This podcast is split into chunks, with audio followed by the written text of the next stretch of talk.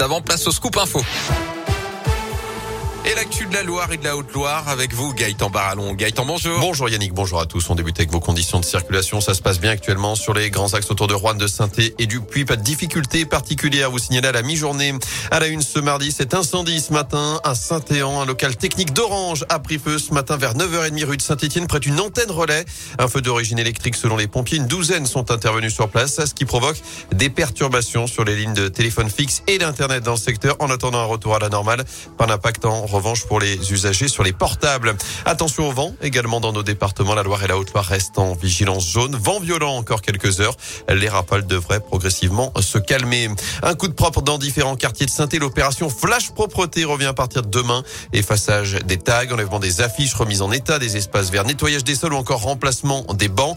Premier secteur concerné entre la place Carnot et la place Giraudet. Quatre autres opérations coup de poing seront ensuite menées ailleurs dans la ville. Une nouvelle vente aux enchères des pompiers de la Loire. Des véhicules et du matériel seront à nouveau disponibles à partir de mardi prochain. La vente va durer 10 jours jusqu'au 29 avril. Ça se passe sur le site agorastore.fr et vous pourrez d'ailleurs voir tous ces produits directement au au service départemental d'incendie et de secours rue Chanoine-Ploton le vendredi 22 avril. Dans l'actu également, les enveloppes de dons arrivent chez les Républicains. C'est ce que dit ce matin le patron LR, Christian Jacob, qui assure que le parti va accompagner Valérie Pécresse au lendemain de son appel aux dons après la débâcle du premier tour de la présidentielle dimanche. Pendant ce temps, les deux candidats du second tour ont lancé à leur campagne Emmanuel Macron et Marine Le Pen. Sur le terrain hier, c'est le cas encore aujourd'hui. Le président sortant est en déplacement dans le Grand Est, alors que la candidate Rassemblement National tiendra une conférence de presse sur la démocratie et l'exercice du pouvoir cet après-midi.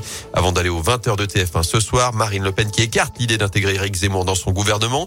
Elle dit savoir qui elle nommera Premier ministre si elle est élue, mais a refusé de dévoiler son nom, alors qu'Emmanuel Macron, lui, a reçu le soutien ce matin de l'un de ses prédécesseurs, l'ancien chef de l'État Nicolas Sarkozy, mais aussi de l'ex-premier ministre socialiste Lionel Jospin. Enfin, notez que la ministre déléguée au logement, Emmanuel Vargon, soutien d'Emmanuel Macron, sera présente ce soir pour une réunion publique à partir de 19h, salle Jeanne d'Arc au Puy-en-Velay. En basket, près de 5000 personnes attendues à la Alvacheresse avec ce derby au programme ce soir entre la chorale de Rouen et Lasvel. Des Rouennais 13e face à des Villeurbanais 3e. Coup de la rencontre à 20h. Du foot aussi, les cartes finales retour de la Ligue des Champions. Real Madrid, Chelsea et Bayern Munich, Villarreal à 21h. Cap au Sud également pour le Masters 1000 de Monte Carlo. Benjamin Bronzier et Hugo Humbert sont déjà sur les cours pour ce premier tour. Benoît Paire entre en lice dans l'après-midi, tout comme le numéro 1 mondial, le Serbe Novak Djokovic. Et puis on revient à l'élection présidentielle pour terminer avec ses votes insolites dimanche soir du premier tour. À Roubaix, un des électeurs a donné sa voix à Karim Benzema, l'attaquant de l'équipe de France. Et puis en Mayenne, c'est un bulletin avec le nom de Jeff Tuch qui a été glissé dans l'urne. Les deux bulletins ont bien sûr été comptabilisés comme nuls. Merci beaucoup.